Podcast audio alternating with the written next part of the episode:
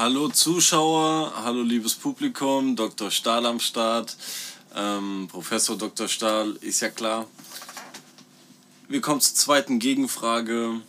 Das Thema ist Musik und die Gegenfrage ist, verändert böser Deutschrap die Gemüter der Jugend?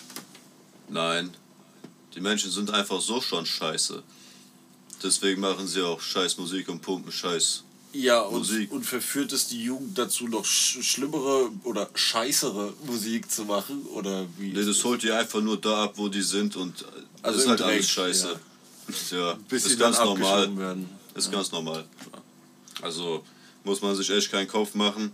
Hätte man sich früher einen Kopf machen müssen, dass nicht alles so verkommt. Aber der Zug ist halt jetzt einfach abgefahren. Der ist ja, abgefahren, muss, ja. Muss man einsehen, die Dinge die sind, wie sie sind und deswegen scheißen wir nur noch rein. Komplett, von A bis Z. Ja, keiner will die Scheiße ficken.